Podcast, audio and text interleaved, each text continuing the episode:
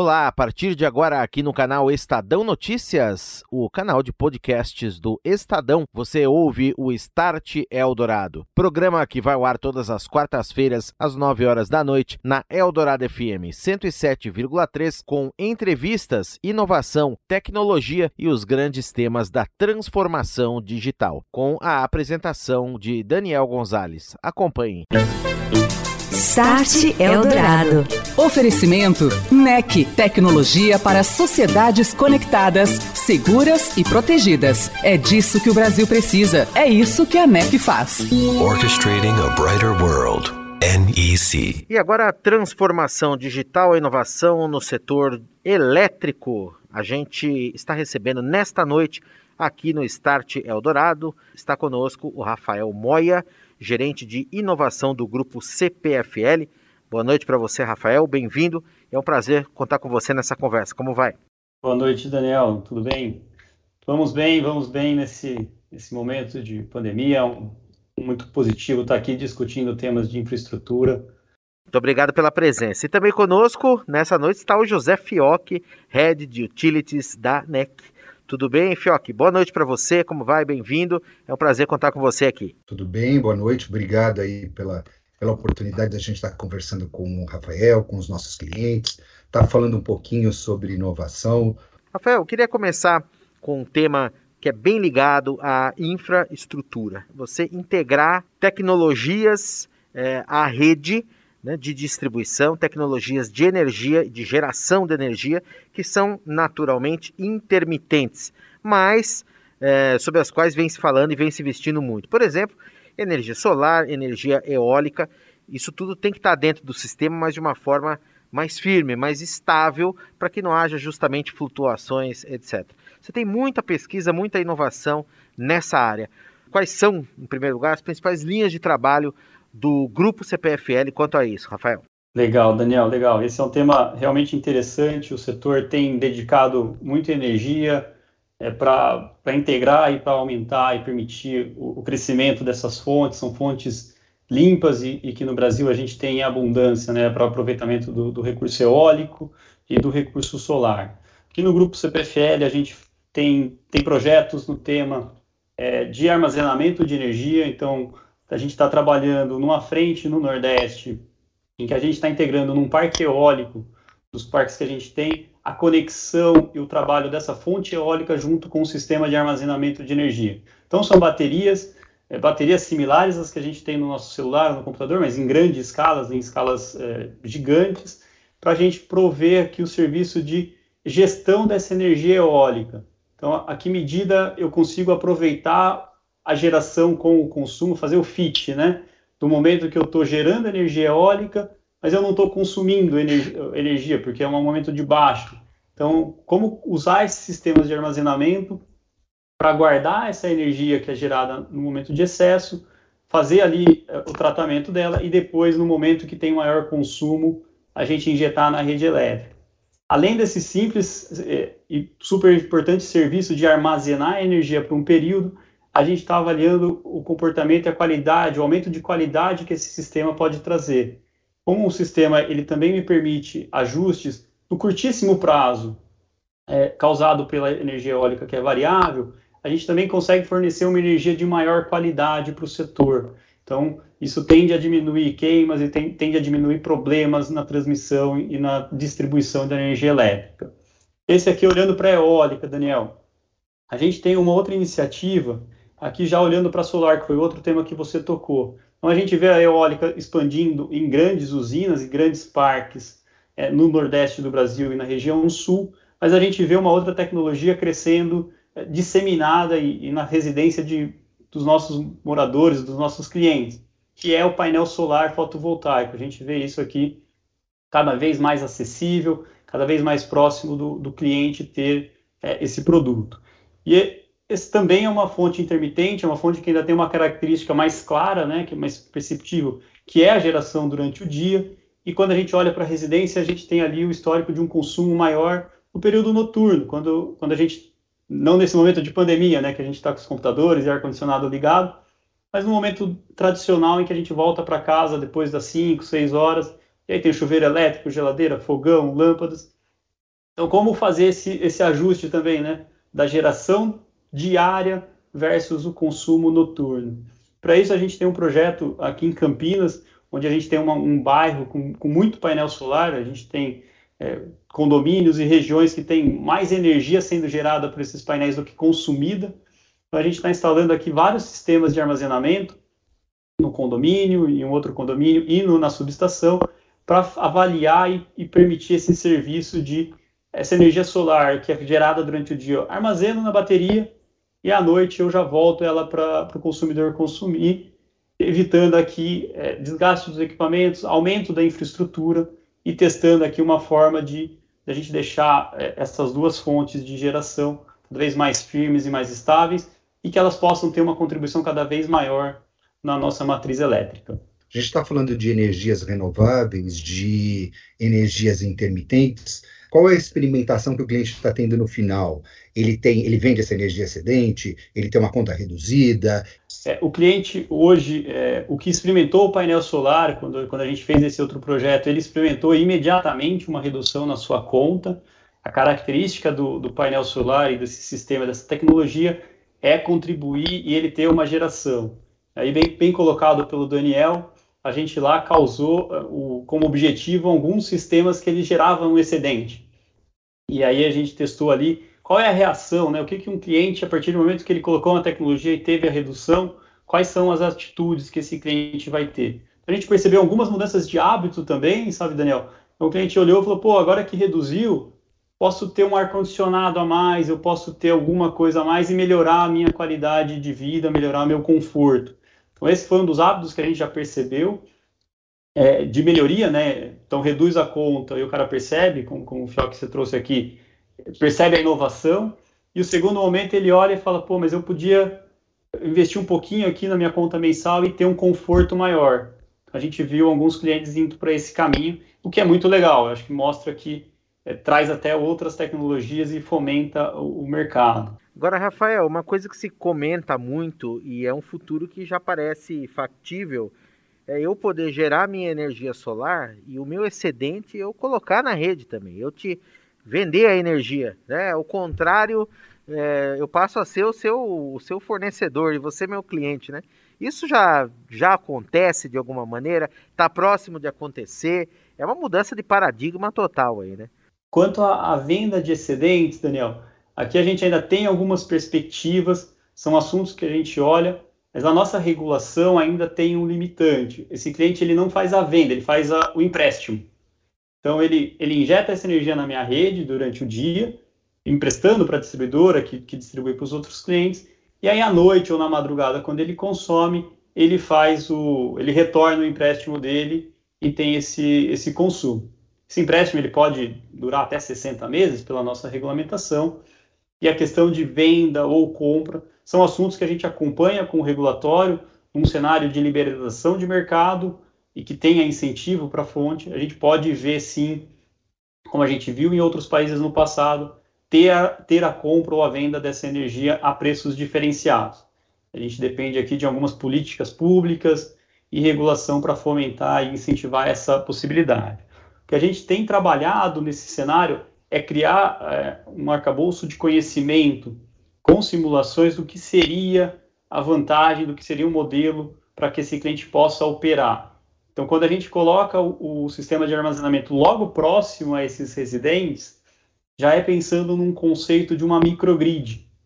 É pensando num conceito que quando a energia é, naquele condomínio faltar, eu tenho, como eu tenho uma capacidade geradora e eu tenho esse instrumento de armazenamento, eu posso eventualmente isolar essa região e manter essa região é, iluminada com a prestação do serviço. Start Eldorado.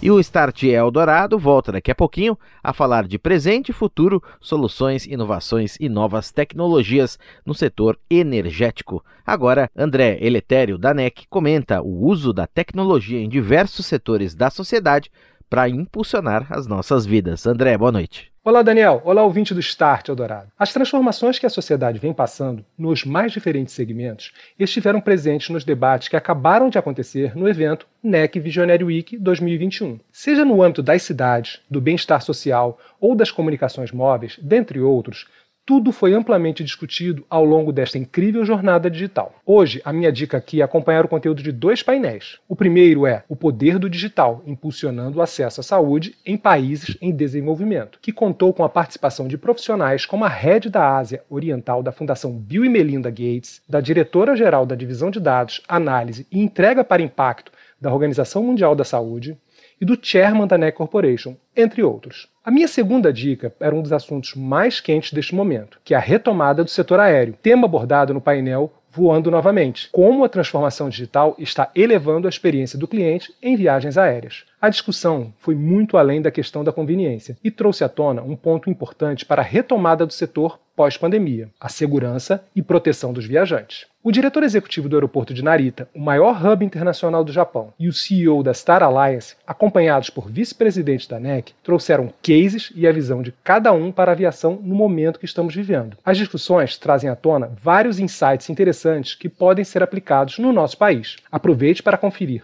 todos os painéis do Visionary Week que estarão disponíveis ao público de forma integral até o dia 30 de outubro. Acesse nosso site e redes sociais para encontrar o link para inscrição. Boa noite, André. Um abraço e até uma próxima. Um abraço, Daniel. Um abraço, ouvinte. Estou de volta, este é o Start Eldorado, aqui na Eldorado FM 107,3. Hoje conversando com Rafael Moya, gerente de inovação do grupo CPFL, com José Fioc, head de utilities da NEC. Estamos falando sobre inovações e tecnologias no roadmap dos negócios e também no dia a dia do setor energético. E é para o Rafael que eu encaminho a próxima questão. E Rafael, é, já que você trouxe esse tema, reduzir falhas, reduzir interrupções, como que a CPFL trabalha com tecnologias, por exemplo, análise de dados, inteligência artificial, tecnologias preditivas aí, pelas quais você consiga é, identificar pontos de atenção, identificar pontos de maior demanda, eventuais falhas na rede e corrigi-las antes de fato com que elas aconteçam. Né? Como é que você usa toda essa inovação, toda essa tecnologia para melhorar a eficiência do sistema e prevenir essas falhas? Acho que aqui, Daniel, a questão tecnológica para evitar falhas. Acho que um dos projetos que eu acho muito, muito interessantes que a gente tem aqui, olhando tecnologia, inteligência artificial e, e monitoramento, um pouco de machine learning ali para eu entender desses componentes e setar os alarmes é, para a equipe fazer manutenção antecipada. A gente tem um veículo que aqui a gente chama é, o veículo de Thermovision. É um, é um carro, é uma, uma picapezinha, que tem um conjunto de câmeras térmicas e óticas que, que a gente tem, então, ali um motorista.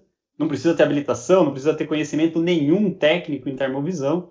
Precisa saber dirigir um carro e estar tá habilitado a, a dirigir. Ele vai passando na, na rua que tem a rede elétrica e ali devagarzinho, 20, 30 km por hora, a câmera vai captando a rede elétrica identificando se a gente tem um transformador, se é uma chave, se é uma cruzeta, um poste e toda ali. Então ele vem, esse equipamento vem ali monitor, filmando e fotografando uh, os componentes e ele tem a sua inteligência, o seu algoritmo que detecta, ah, é um transformador, é um transformador de tal potência, a temperatura que ele deve operar é X. Então se ele está acima dessa temperatura, ele vai setar um alarme ao final do dia para avisar a equipe que faz é, manutenção, ó, tal transformador, tal equipamento estava em temperatura acima da, da temperatura ideal, da temperatura esperada. Então, com isso, a gente consegue é, facilitar, acelerar o processo de monitoramento.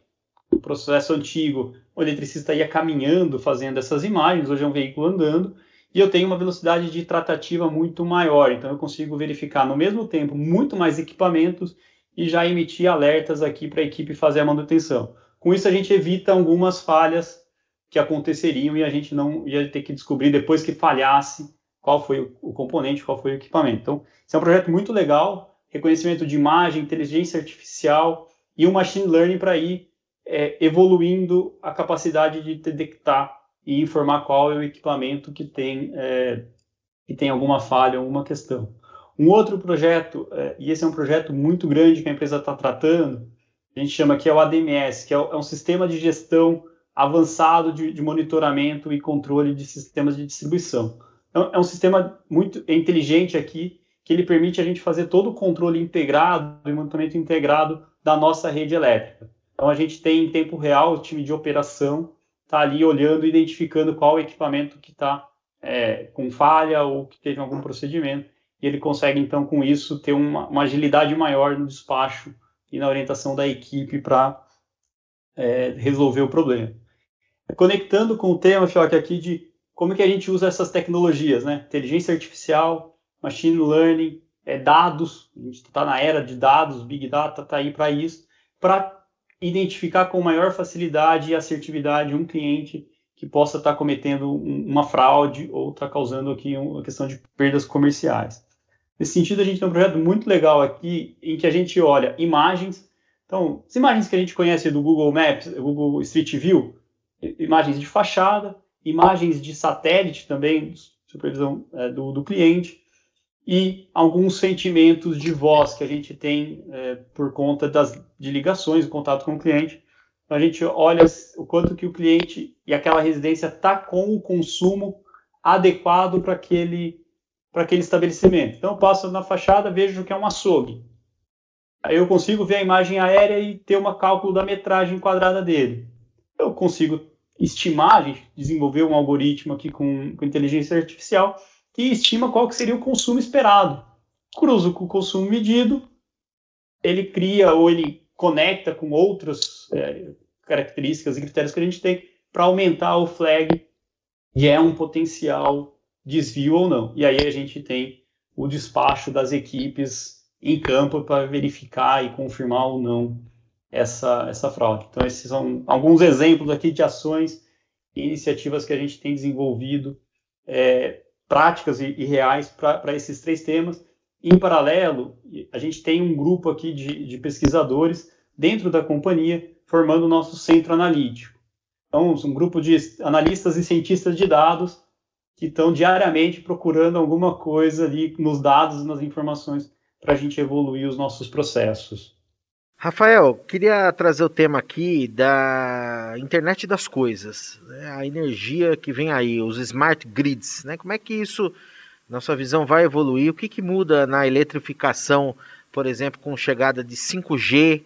Como que você pode, num poste, colocar outros serviços, transformar aquilo como um hub de conectividade, por exemplo, para você ter é, a CPFL até como prestadora desses outros serviços, você colocar uma câmera, auxiliar em segurança é, urbana, você ter um sensor que detecta som, é, identifica um som de um tiro, um disparo, um acidente, etc. Como é que você vê tudo isso, essa integração? Como é que, que, que muda com a chegada do 5G na, na eletrificação, aí, inclusive urbana? Temos bastante expectativa nessas, no casamento né, de, do, do IoT, é, do, do 5G com é, smart grids e, e, eu acho que aqui a gente expande o conceito para o conceito de smart cities e, e eventualmente até é, smart societies, né? Porque a gente tende a ter é, cada tem que avançar de forma casada, né? A tecnologia da rede elétrica, a tecnologia de telecomunicações e os serviços todos ter, serem conectados. Então, uma visão de que, que o 5G ele traz uma facilidade, uma conectividade muito maior, com uma gama, com uma potência maior, uma faixa maior de dados. É, isso deve funcionar muito bem em zonas urbanas que permitem, acho que aqui, Daniel, você trouxe o segredo, é, é conseguir monitorar sistemas de, da prefeitura, trânsito, tráfego, é como que a gente tem questões de segurança também em região, se a região está mal iluminada, bem iluminada, se tem algum alguma coisa acontecendo ali com esses sistemas. A gente acredita que tem a possibilidade, é, não só da CPFL, mas dos prestadores de, de utilities, né, conseguirem conectar os serviços através de uma, de uma banda, de uma plataforma de 5G.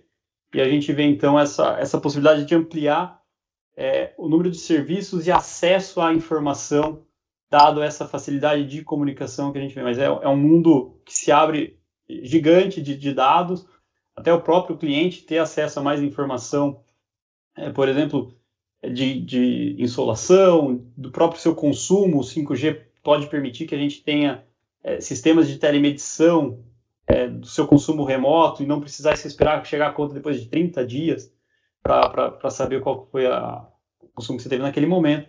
Eu acho que traz aqui uma, uma gama de, de serviços é, infinitas para não só para a CPFL, né, para o setor elétrico, mas para as utilities de, de forma geral. Fioc, como é que você vê isso também, essa, esse futuro aí que se desenha com 5G, com mais dados circulando, com a internet das coisas, né, podendo ser integrada aí a medidores de energia, como o Rafael muito bem lembrou, a postes, etc. Tem muita possibilidade, né, que, que a gente pode ter serviços novos baseados nessa tecnologia, né? O 5G é a grande revolução. No final, nós vamos convergir para uma empresa, para uma área, para um setor de utilities, onde você vai poder prover muito mais coisa e que o cliente na ponta vai poder falar: ó, oh, realmente isso é inovação, isso eu posso fazer, isso eu consigo fazer com rapidez, onde eu consigo também fazer com, com uma eh, a, a, a interface muito fácil, muito rápida. Esses são os grandes segredos. E a gente da NEC aqui vê com muita facilidade. A gente vem, a gente vem trazendo a tecnologia, agregando no 5G e, ao mesmo tempo, falando o seguinte: olha, o que, que eu posso trazer para uma CPFL, não só na questão de Smart Grid, Smart Connect Grid, é, mas olha, o que, que ele pode oferecer a mais e que pode realmente fazer uma transformação na indústria.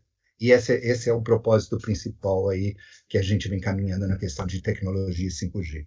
Pelo menos é uma visão bastante abrangente, mas é uma visão que, à medida que a gente faz um DIP para cada parte, a gente vê N coisas, né, Rafael? Você vê carros conectados, por exemplo, tem carros na China que eles, que você fala, os da CPFL passam e já faz a, a leitura de transformador e tudo mais.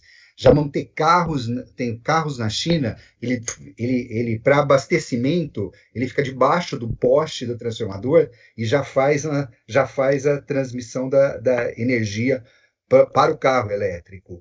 Então, cada vez que a gente fala num pouco dessa, dessas tecnologias separadas, a gente fala de um, de um mundo aí de coisas para fazer. Mas vou, vou insistir na questão. Uma boa fundação, uma boa conexão, para poder fazer uma rede sólida para comportar esses novos serviços e uma experiência melhor ao cliente. E Rafael, a gente comentou aqui no Start nos últimos tempos a eletrificação, por exemplo, de estradas, as empresas é, automotivas investindo nesses veículos, né? Mas falta um pouquinho ainda aí da infraestrutura. A CPFL também age por aí, tem algum projeto nesse ponto aí de eletrificação é, e colocação, instalação desses pontos de carregamento, etc. Fala, Daniel. Esse, esse é outro tema quente e que a CPFL olha e, e dedica bastante tempo e esforço para entender a mobilidade elétrica. A gente tem iniciativas no tema de mobilidade elétrica desde 2008, entendendo ainda a tecnologia. O que, que é esse carro? É, depois, em 2013 a 2018, a gente fez um estudo aprofundado de qual é o impacto que esse equipamento, o, o carro elétrico, como um, um carregador, ele causa para as redes de distribuição e o que, que eu preciso me adaptar e como que eu evoluo tecnicamente para atender esse novo cliente. E agora, recentemente, a gente está numa frente de ampliar pontos de, de recarga. Então, a gente deve instalar em torno de 40, 45 eletropostos na região, no entorno de Campinas, no estado de São Paulo, e alguns no Rio Grande do Sul, para experimentar aqui métodos e, e formas de cobrança é, desse recarregamento com o desenvolvimento aqui de uma plataforma, um aplicativo, para que o cliente que está ali no veículo, a hora que ele está na estrada, ele fala recarregar e o, o, aplicativo fala qual que é o eletroposto mais próximo ou qual é o eletroposto disponível mais próximo, não basta saber onde que tem um eletroposto, mas saber se aquele eletroposto está disponível, não tem um outro veículo carregando, e ele consegue agendar, então, pelo aplicativo, é, ah, vou chegar lá das duas e meia, vou carregar das duas e meia às três e meia, já faz o pagamento, a hora que ele chega, põe para carregar, vai tomar o café, vai passear no shopping, volta, o veículo está carregado.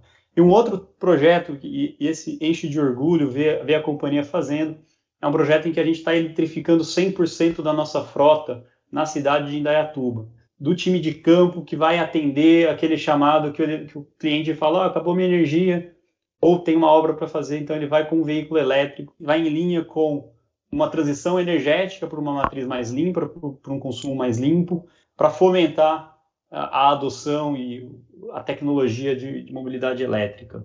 Muito bem, agradeço aqui o Rafael Moia, gerente de inovação do grupo CPFL, que esteve conosco nesta noite aqui no Start Eldorado. Grande abraço para você, Rafael. Muito obrigado mais uma vez pela presença aqui e a gente marca outro papo aí em breve para falarmos mais sobre tecnologia no setor elétrico. Um abraço para você, uma boa noite. abraço, Daniel. Obrigado pelo convite. Abraço a todos os ouvintes. Tenham uma, uma boa noite. Muito obrigado pela, pela presença e pelo convite. Obrigado. Eu agradeço também o José Fioc, Head de Utilities da NEC, que esteve conosco nesse bate-papo. Grande abraço para você, Fioc. Obrigado pela presença, por prestigiar a gente aqui. Até uma próxima. Um abração, boa noite para você. Muito obrigado. Você ouviu Start Eldorado. Oferecimento NEC, tecnologia para sociedades conectadas, seguras e protegidas. É disso que o Brasil precisa. É isso que a NEC faz. Orchestrating a brighter world. NEC.